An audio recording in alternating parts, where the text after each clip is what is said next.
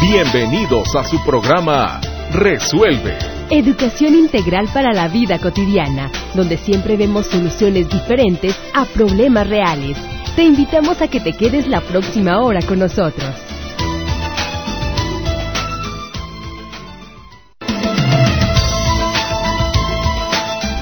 Cambia tus palabras y cambiarás tu mundo, porque tu palabra es tu mundo. Hola, ¿qué tal? Me da muchísimo gusto saludarte el día de hoy, una tarde que ya empieza a ser un poquito más calientita, más a gusto. Y vamos a estar platicando de un tema muy interesante. Vamos a estar hablando de las manifestaciones del amor. ¿Cómo la ves? Yo soy Luisa Isabel Vélez, sembradora de paz, aquí en el micrófono, compartiendo contigo esta tarde y este tema que espero que sea de mucho provecho para todos nosotros, porque bueno, hay dos emociones que son muy importantes y que podríamos decir que mueven al mundo, que son una el miedo y otra el amor. Vamos a estar hablando de la más importante, que es el amor. Ojalá pudiéramos perder todos los miedos que nos acompañan en la vida. Fíjate que el otro día tuve una experiencia muy interesante y resulta de que me di cuenta de que a veces en el cuerpo vamos cargando gran cantidad de miedo y ni cuenta nos damos. O sea, nosotros creemos con nuestra cabezota que todo está muy bien y que somos bien fuertes y que ya lo hemos resuelto y que no es cierto. Si vieran en el cuerpo cómo almacena todos estos miedos y estos temores de una manera impresionante, pero hoy vamos a estar hablando básicamente del amor. Nuestra invitada que es Marcela Heflich. Marcela, ¿cómo estás? Muy bien, muy honrada de estar contigo y de compartir los micrófonos contigo. Pues muchísimas gracias, Marcela. Ella tiene una amplia experiencia catedrática, licenciada en psicología, trabaja en desarrollo humano. Entonces, ¿qué te parece si para ir como entrando así como en calorcito y en materia, el, tema de hoy es las manifestaciones del amor, ¿ok? ¿Por dónde empezamos, Marcela? ¿Por definir el amor? ¿Qué es el amor? ¿O, eh, ¿Por dónde empezamos? Tú que eres la experta, dinos. ¿Qué te parece si empezamos desglosando un poco el, tema, no? Dice, las manifestaciones del amor. Y yo estaba pensando, ¿cómo puedo explicar esto? Y entonces em, hago esta como comparación. Eh, si alguno ha visto programas de eh, situaciones sobrenaturales, si te fijas, a los fantasmas, cuerpos, este, espíritus, entidades. el, la persona que está haciendo la investigación le demanda y le dice, manifiéstate, ¿no? O sea, manifiéstate, haz algo. O sea, aparece y demuestra o sea, haz un ruido, apaga la lámpara, y a veces pareciera que, bueno, que nosotros también estamos esperando esa manifestación del amor, hazte presente, ¿no? Y entonces, em, básicamente sería como intentar a través de esta plática convertir aquello intangible que es el amor en algo que sea tangible, porque cada quien tiene diferentes maneras de manifestar el amor. Entonces, es como cada quien tiene maneras diferentes de dar amor, de decir estoy preocupada por ti, eres importante para mí, Aquí el problema es que no necesariamente la forma en que yo me manifiesto será la misma que de la tuya. Entonces, a lo mejor, si yo fuera fantasma, prendo la linterna, pero pues tú das golpecitos, ¿no? Y a veces el problema de las manifestaciones del amor es que hablamos como diferentes lenguajes o de diferentes maneras. Sin embargo, esto que tú dices es muy importante. Creo que mm, eh, una de las dificultades para manifestar el amor es que muchas veces tenemos un concepto erróneo de lo que es el amor y confundimos el enamoramiento con el verdadero amor. Em, sin embargo, la diferencia más em, importante es que em, el enamoramiento es algo pasajero, sí, o sea, y el amor exige decisión, voluntad, compromiso. Eh, uno no decide cuándo enamorarse, pasa, ¿no? De repente aparece ese príncipe azul y nos empiezan a pasar cosas, o morado, o rosa, del color que sea, pero no es algo que uno elija. Y el amor sí es producto de una elección, es algo que requiere voluntad, requiere compromiso, requiere ver al otro Y entonces creo que muchas veces, eh, no sé qué opines tú al respecto, pero mi percepción es que eh, ahorita la sociedad de alguna manera quiere como todo muy rápido, como que somos la generación donde queremos todo rápido, ¿no? Es eh, meto en el microondas las palomitas y en un minuto ya está. Eh, yo les comentaba a mis alumnas que antes para nosotros hacer un trabajo final era todo una odisea, porque llevábamos carritos para sacar los libros de la biblioteca y llegabas a tu casa y ahorita, o sea, En el a un teléfono tris, tienes en, todo. en el teléfono tienes todo, pero eso mismo, eh, esa misma necesidad está muy permeada al amor, que queremos que también sea como rápido, ¿no? Y a veces nosotros confundimos esas señales y pensamos que alguien que me gusta, que me es atractivo, que soy afín, ya estoy enamorada. Y entonces cuando empezamos desde esa falsa concepción, que también está muy presionada por la sociedad de como como que no tienes pareja, este como que estás sola o en la juventud, yo soy maestra en universidad y escucho a mis alumnas que dicen, "Es que maestra, pues es que ya todos andan de novio, yo no." Y entonces pues como que urge, ¿no? Eh, y entonces es importante ver que el amor es algo que se cocina lentamente y el enamoramiento solo es una primera parte del, de, de todo el proceso. Y entonces es como voltear a vernos y alcanzar a, mm, entender qué es lo que el otro lo que el otro necesita, porque como te decía, la manifestación tiene que ser algo que yo pueda percibir a través de alguno de mis sentidos, ya sea a través de la vista, a través del olfato, a través del tacto, algo que sea evidente para poder hacer lo que hacer lo que tú necesitas para que tú tengas la certeza de que yo te estoy mirando, no solamente viendo. Oh, lo- eh, lo- te estoy oyendo atentamente y hay algunas cosas que sí me gustaría como agregar, comentar y preguntar, Ah, ¿no? mm, Todo lo que tú quieras. este, bueno, me estaba acordando de Eric Fromm, obviamente eh, él maneja Ajá. diferentes tipos de amor, él hace una clasificación Ajá, amor exacto. fraterno, amor filial, amor erótico, ajá. amor a sí mismo, amor a. Dios, o sea, hace una gran clasificación del amor. Y entonces, dentro de esta clasificación del amor, eh, eh, cuando tú volteas y dices, las mani- lo- el ejemplo de manife- manifiéstate, Ajá, eso me encanta, pero entonces aquí es como, yo tengo que tener, porque tú decías, y yo estoy de acuerdo, el amor es una decisión. Yo, Definitivamente. yo no elijo de quién enamorarme. A lo mejor alguien que tiene unos ojos muy bonitos o, que tiene muy bonita figura. o cualquier-. Me enamoro de esa persona, pero no la amo. Yo decido a quién amar. Ajá. Ahí estamos de acuerdo. Y el amor eh, eh, es aquí donde me gustaría como hacer la unión y ver cómo podemos hacer que mi, mi manifestación de amor sea entendida por el otro, porque a lo mejor yo doy toquecitos y el otro enciende la luz Ajá. y el otro es ciego. Ajá. ¿No? Y, y- el otro que da toquecitos y le da toquecitos a quien está sordo. Ajá, claro, por Entonces, supuesto. es por eso cuando no nos entendemos, el amor al ser una decisión y que requiere de la voluntad propia para que esto se dé, quiere decir que la capacidad de amar está en mí y por eso me acordaba de Eric Fromm. Eric Fromm ah, señala las necesidades existenciales del ser humano. Una de las necesidades existenciales es precisamente el de amar cuando yo estoy explicando, cuando yo, por ejemplo, yo también soy catedrática, entonces cuando yo estoy explicando este tema, me dice, alguien me pregunta, es que, maestra, ¿por qué yo no soy feliz cuando alguien me quiere? O cuando yo, o cuando yo sé que alguien me ama, porque yo soy más feliz cuando yo estoy o cuando yo amo a alguien más.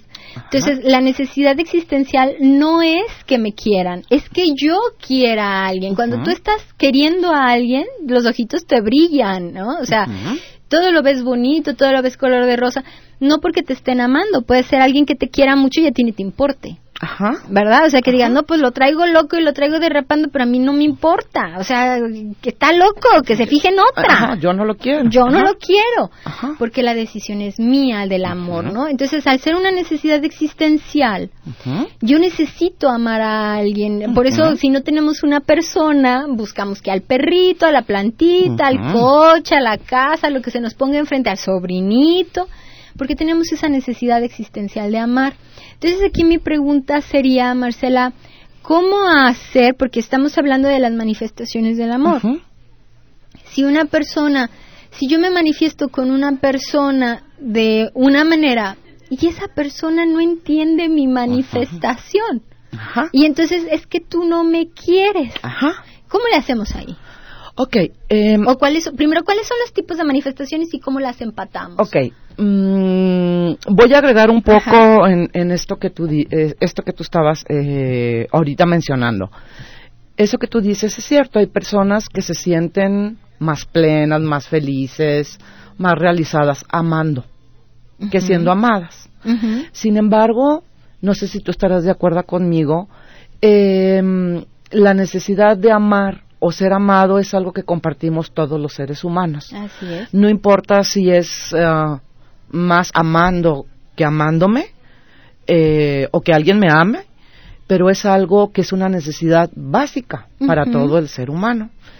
Y siendo el amor una decisión, es importante que el otro, como dices tú, sepa que tú lo estás viendo, oyendo. Que tú lo estás viendo. Ajá. Esa parte me gustó mucho. La vamos a dejar aquí, vamos a ir a un corte y ahorita, porque esa parte de él me ve, ella me ve, creo que es vital y es muy importante. Vamos al corte y regresamos.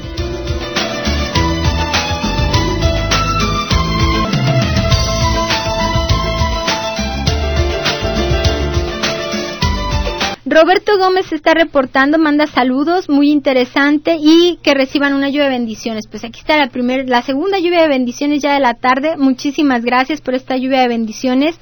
Claudia Palominos manda una lluvia de bendiciones, en especial Isabel y a su mamá, que espero que esté mejor. Pues ya está muchísimo mejor, ya está súper bien, Claudia. Muchísimas gracias, muchas gracias por la lluvia de bendiciones que yo la comparto con todos los que nos escuchan, obviamente.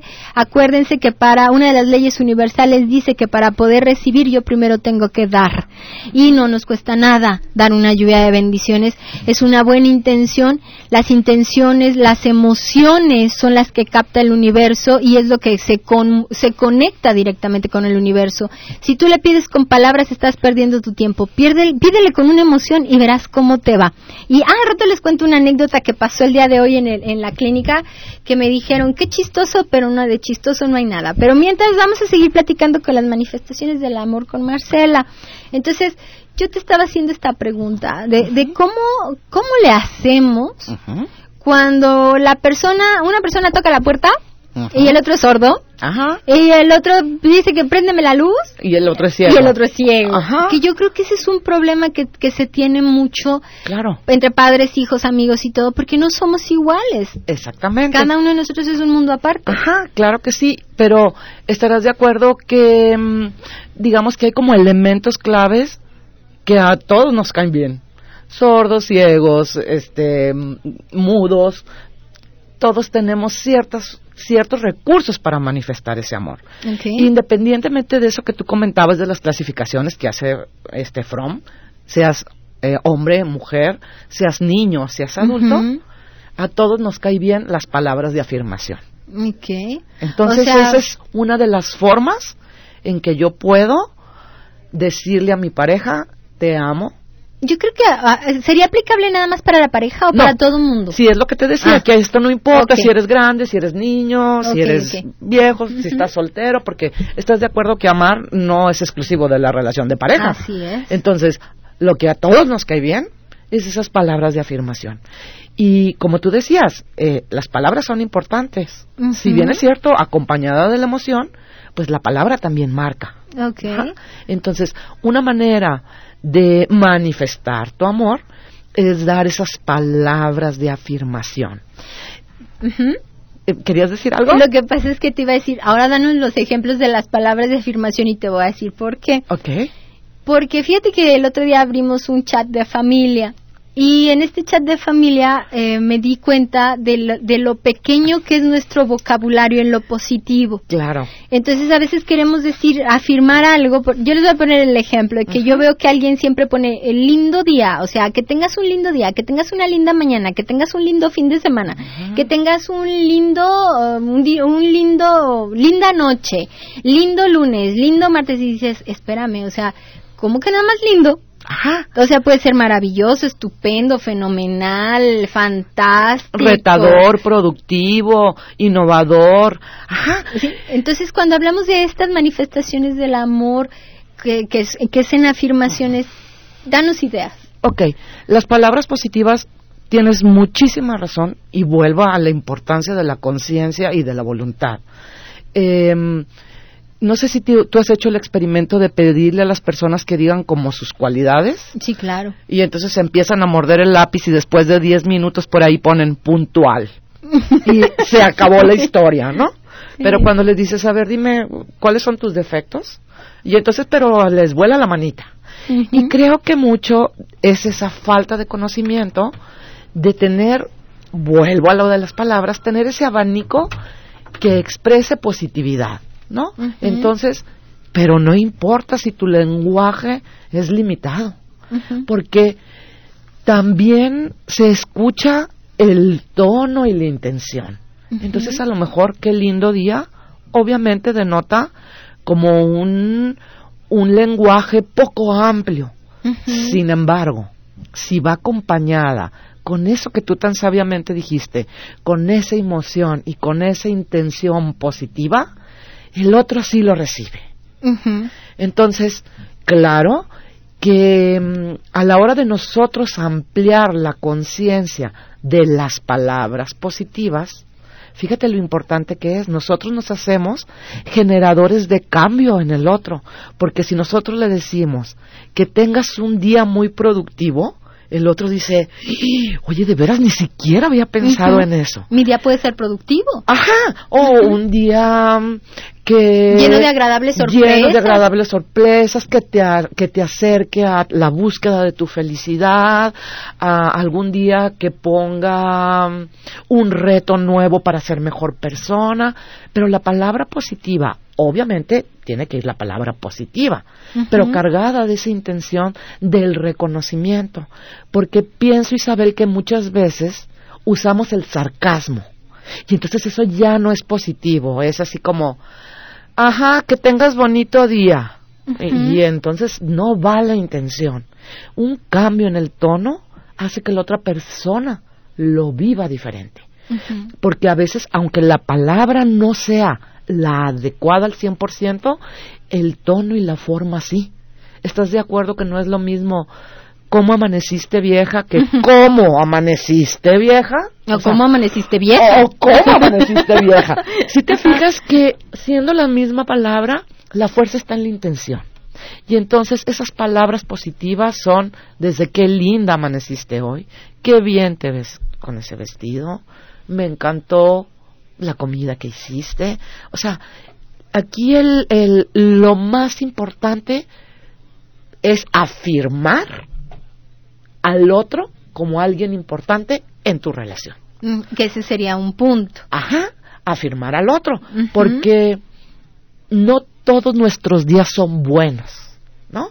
Hay días que no son tan lindos, tan productivos, tan generadores de de aspectos positivos y entonces a veces el otro lo que necesita es que lo vuelvas a traer esa a esa realidad que solo ella y tú comparten, ¿no? Y entonces es como esa sobadita en el hombro de aquí estoy, aquí estoy contigo y te miro. Y te veo. Ajá. Yo uso miro porque es como una creencia que se me hace que mirar es como ponerte atención, como más fuerte que ver, ¿no? sí, estamos de acuerdo. Este, sí, sí, sí, me hace un poco de ruido la palabra mirar, pero es como oír y escuchar. Entonces es, lo mismo con mirar y ver. Ajá, es más o menos así. Entonces esa es una de las formas sencillas. Sin embargo, no a todo mundo se le da. ¿Estás de acuerdo? Sí. Hay unas personas que, ¿cómo le voy a decir que se ve bonita? Entonces te voy a dar varias, varias opciones. Esa sería una, independientemente si es demostrar el amor a tu hijo, a tu maestro, a la persona que te ayude en la casa. O sea, esto me parece que lo valioso es que aplica para todos. Siempre buscar, ¿qué es lo que estamos diciendo? ¿Cómo puedo yo manifestar el amor y no le hace que uno esté ciego y el otro esté sordo? Prueba de las maneras que nos va a compartir Marcela. Y alguna pegará. Alguna pegará. Algún, o, sea, usa las cinco que alguna pegará. Alguna pegará, pero bueno, si quieres ahorita me paso, paso a, la, segunda. Muy Okay. Muy bien. La segunda es el regalo del tiempo de calidad. Porque la mejor eh, forma de decirle al otro lo importante que es es tiempo de calidad. Pero el tiempo de calidad no es nada más sentarse a ver la tele, sino es compartir algo que ni siquiera tiene que ser algo extraordinario, no es irse a tirar de un paracaídas ni subir el monte Everest, sino saber que ese tiempo de calidad es solo para nosotros, para tener un momento para compartir, para decir qué es lo que me está pasando, cómo me estoy sintiendo, porque pienso que muchas veces eh, a veces nos perdemos en esta vorágine de, del trabajo, del tener, y se nos olvida esta parte tan importante para vincularnos, que es el tiempo de calidad. Okay. Vamos a ir al corte, vamos a seguir hablando del tiempo de calidad y los otros aspectos que tenemos para manifestar el amor. Y regresamos.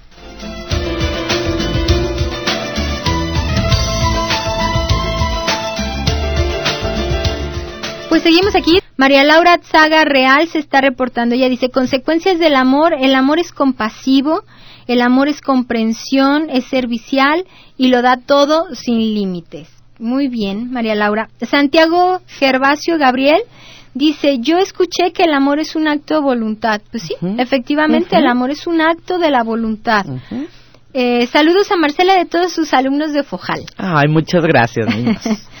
Juana Martínez Vera, le mando lluvia de bendiciones a Yael Rodríguez Vázquez y Mayra Vázquez Martínez. Víctor, tenemos una lluvia de bendiciones para Yael Rodríguez Vázquez y Mayra Vázquez Martínez. Muchísimas gracias, Juanita Martínez. Ángel Tejeda García dice, muchas veces uno habla puras palabras negativas en toda relación. ¿Qué se puede hacer para revertirlo?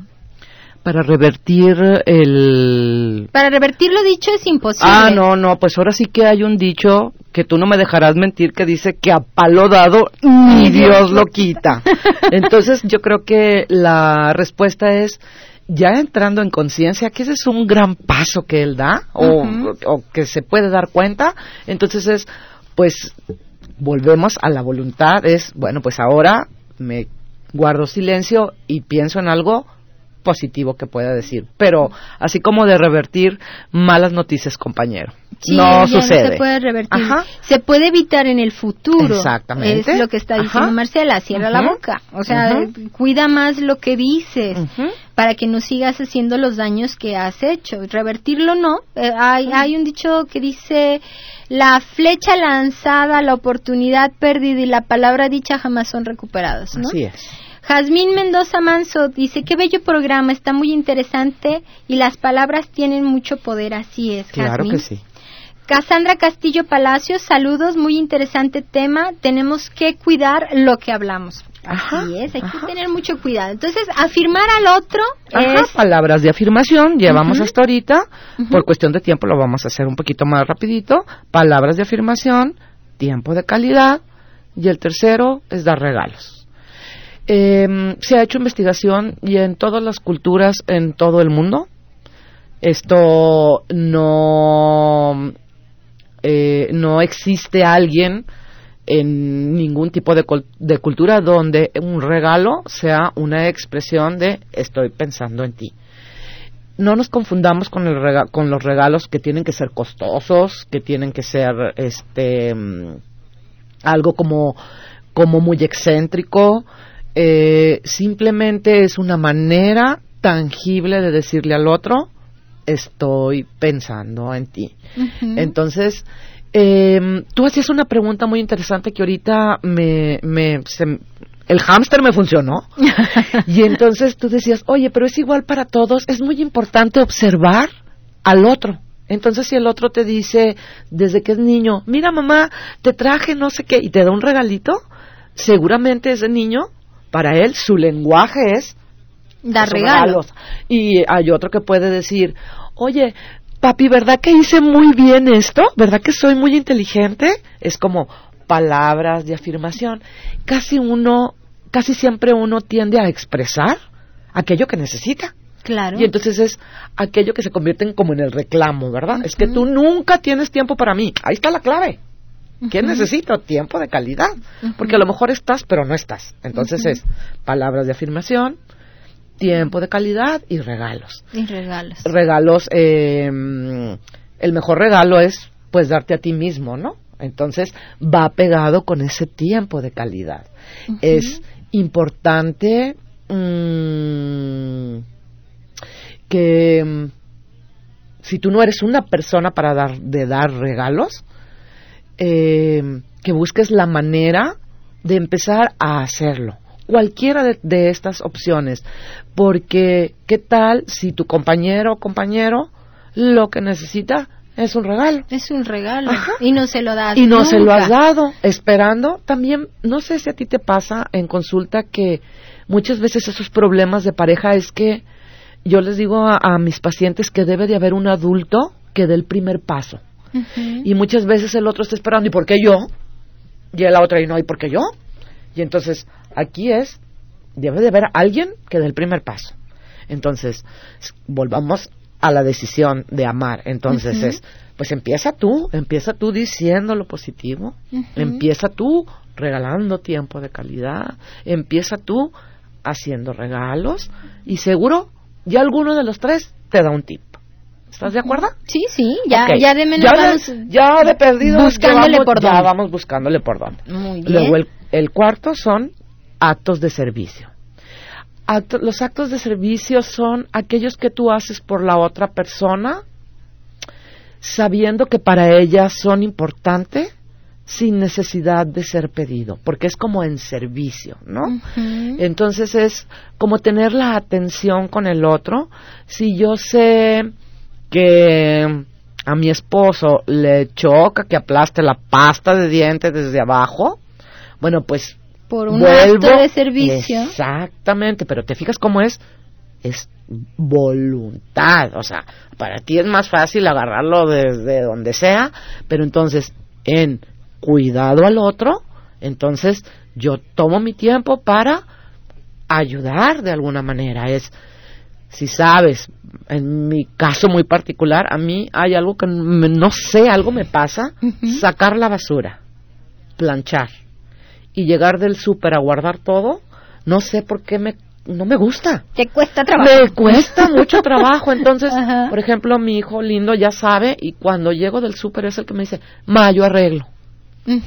Entonces es ese acto de servicio que el otro ya escuchó que es algo que a ti no te gusta o que necesitas ayuda. Y que sientes un gran alivio. Y que sientes, Y te sientes amado. y te sientes amado. Entonces, Qué bonito. ya van como cuatro opciones. Cuatro Palabras recursos. de afirmación, tiempo de calidad, el dar regalo, los actos de servicio.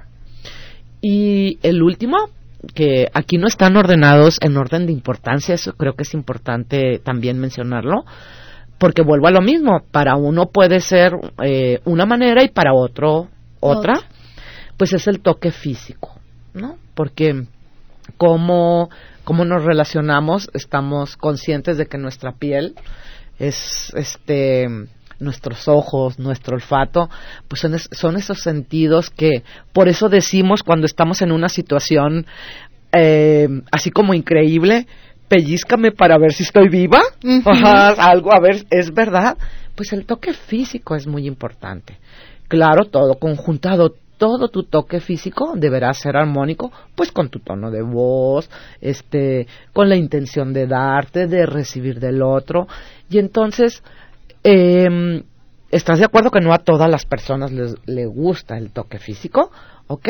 Sin embargo, es algo que sí es importante. Y ahorita vamos a platicar más del toque físico y porque queremos que dejar el último bloque un poquito más larguito para re- resumir y seguir platicando más a gusto. Vamos al corte y regresamos.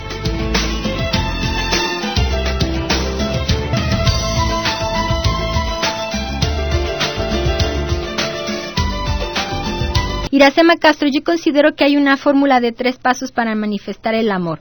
El primero es buscar a la persona eh, invertir, no precisamente materialmente, y finalmente tocar. Hay que buscar el contacto físico, que es en lo que nos quedamos. Catalina Reynoso, Eugenia Reynoso se reporta. Carmina Plasencia Vázquez, felicidades, me encantó el programa. Muchísimas gracias, Carmina, qué bueno que te haya gustado. Eh, Lluvia Esmeralda Rodríguez González dice, qué hermoso tema. Muchísimas gracias. Ana Belén Castro Castro está mandando saludos, muchas gracias. María de Jesús Castro González está participando, muchas gracias. Diana Garza, saludos y felicidades desde Monterrey, Nuevo León. ¡Ay, güera! ¡Qué gusto saber de ti! Pues ya estás, Diana, ya estás, ya estás en contacto. Lucía Casillas García, mil felicidades. Dice, ¿qué hacer con personas exageradamente introvertidas? Seguir amándolas. Ok. Ana Luisa, muy interesante tema y manda saludos. Marina Robles, gracias por el tema. Estoy muy atenta a mis clases. Bueno, entonces vamos a ver el último punto que dijimos que era tocar. Tenemos dos minutitos, entonces vamos a darnos prisa, Marcela. Claro que sí. El último punto es el toque físico. El toque físico. El toque físico. No se refiere al encuentro sexual propiamente. me leíste el pensamiento, te iba a decir, por ahí no va. Claro que si eso termina en un encuentro sexual, pues que mejor, ¿verdad? Si estamos hablando en una relación de pareja. Sin embargo, el toque físico eh, no, no tiene como finalidad eh, una aproximación a un encuentro sexual, simplemente es la forma de decir aquí estoy contigo. Y entonces el toque físico puede ser desde tomarse de las manos, una palmada en el hombro, un abrazo, un, una caricia en el pelo. Ajá, los piojitos que, que me dicen mis hijos, hazme piojito y chum, con la varita, ¿no? hazme piojito. Eh, ¿Por qué? Porque es aquello que nos, que nos contacta en un nivel diferente. Solamente a través de ese toque, eh, de ese toque físico, sentimos la vibración de la otra persona. ¿Estás de acuerdo? Y tan importante que es el toque físico. Las mamás toquen a sus bebés, acaricienlos, disfrútenlos, porque eso nos marca para el resto de nuestra vida. Y además crecen en un dos por tres. Alfredo Estrada Martínez está reportando, María Melgoza, es un tema muy eh, básico para toda la gente, sí, así es. Me siento orgullosísima de ti, Marcela, de parte de tu mamá.